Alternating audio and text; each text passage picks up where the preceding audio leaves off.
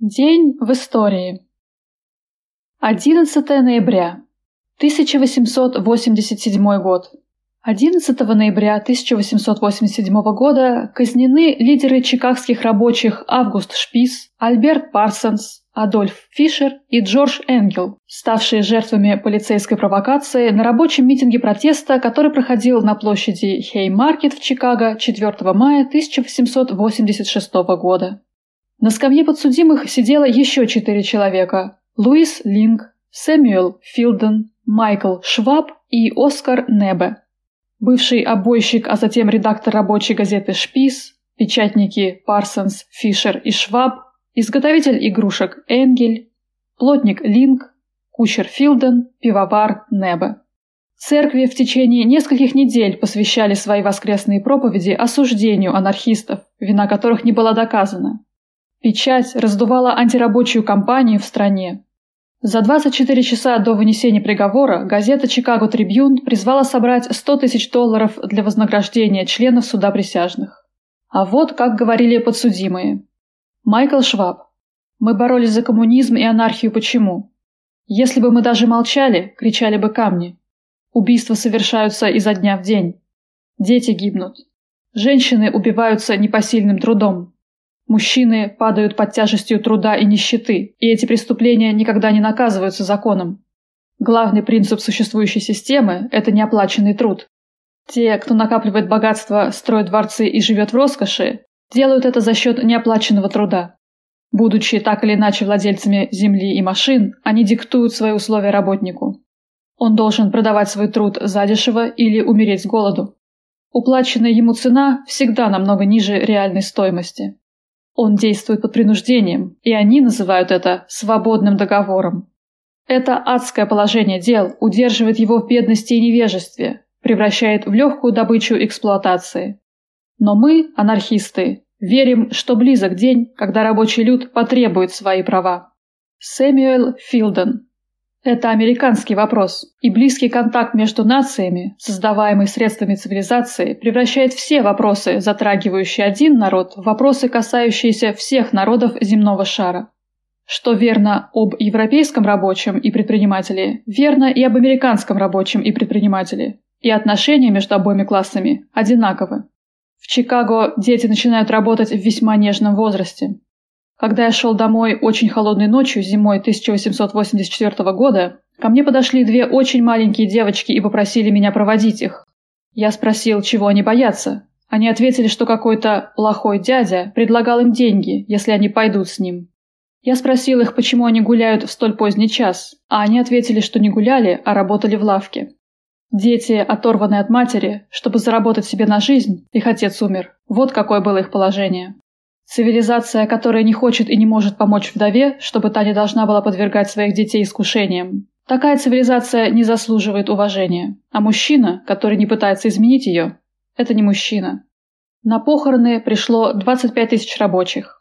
Через 6 лет, в 1893 году, новый губернатор штата пересмотрит дело, освободит троих оставшихся в живых и скажет во всеуслышание, что весь процесс был фальсификацией, судебным убийством.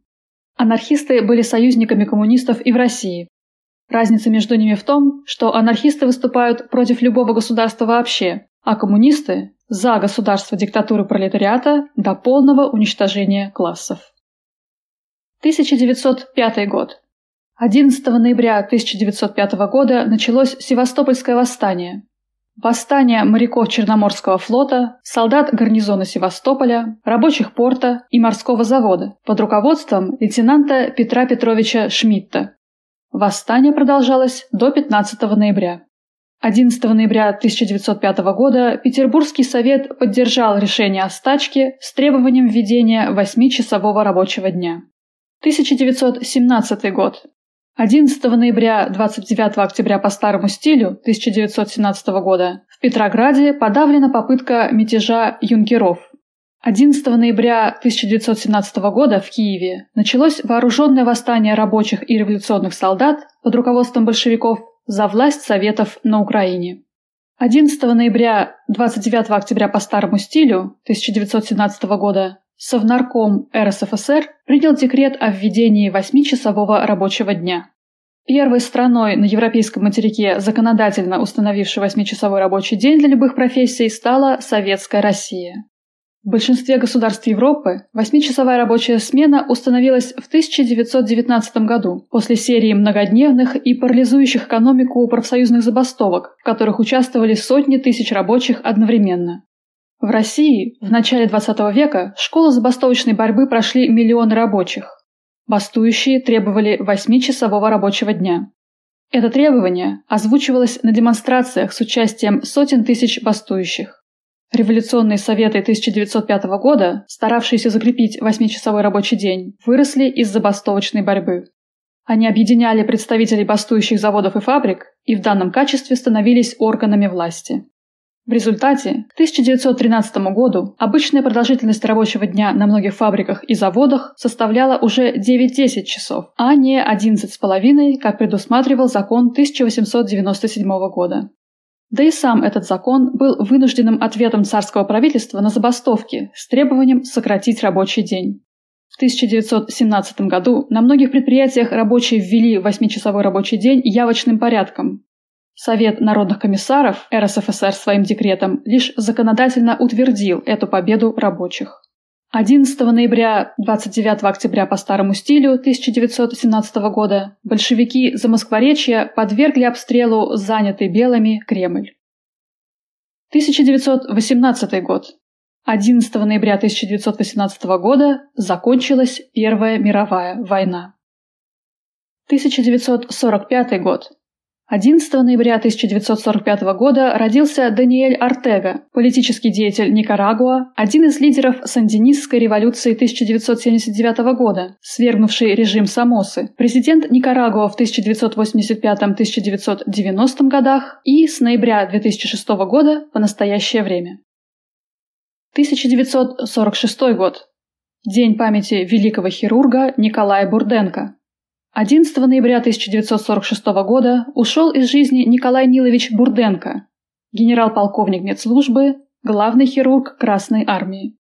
Николай Бурденко – герой социалистического труда, участник русско-японской, Первой мировой, советско-финской и Великой Отечественной войн. В 1939-1940 годах, во время Советско-финской войны, 64-летний Бурденко выехал на фронт, проведя там весь период боевых действий, и руководил там организацией хирургической помощи в действующей армии. По опыту Советско-финской войны он разработал положение о военно-полевой хирургии. В 1941 году, с начала Великой Отечественной войны, Бурденко стал главным хирургом Красной армии. Несмотря на свои 65 лет, он сразу же выехал в действующую армию. В 1941 году академик Бурденко был контужен во время бомбардировки на переправе через Неву. В конце сентября 1941 года под Москвой при осмотре прибывшего с фронта военно-санитарного поезда у Николая Бурденко произошел инсульт. Он был эвакуирован в Омск. Еще не оправившись от болезни, Бурденко в местных госпиталях занимался лечением поступивших с фронта раненых, вел обширную переписку с фронтовыми хирургами передовых этапов. Скончался от последствий кровоизлияния 11 ноября 1946 года в Москве. 1960 год. День памяти Николая Николаевича Зубова. 11 ноября 1960 года скончался Николай Николаевич Зубов, родился в 1885 году. Русский и советский морской офицер, инженер, контр-адмирал, океанолог, полярный исследователь, профессор. Николай Зубов был одним из немногих царских офицеров, воевавших против Красной Армии на стороне адмирала Колчака, который впоследствии успешно служил Советской России.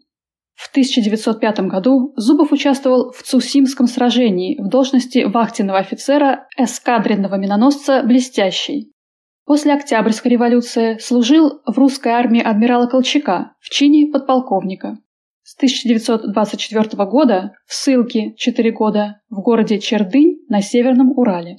В 1932 году Зубов стал руководителем экспедиции на парусно-моторном боте Николай Книпович, который впервые в истории обогнул с севера землю Франца Иосифа.